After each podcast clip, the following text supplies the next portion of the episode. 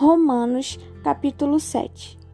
Não sabeis vós, irmãos, pois que falo aos que sabem a lei, que a lei tem domínio sobre o homem por todo o tempo que vive?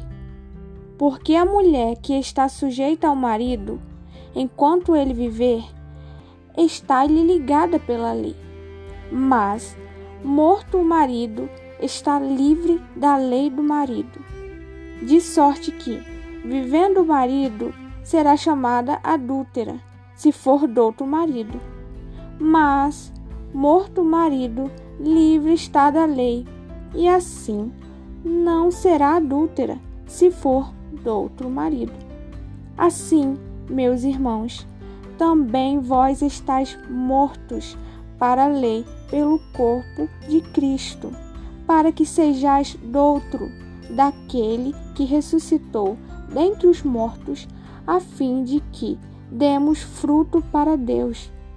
Porque, quando estávamos na carne, as paixões dos pecados que são pela lei obravam em nossos membros para darem fruto para a morte.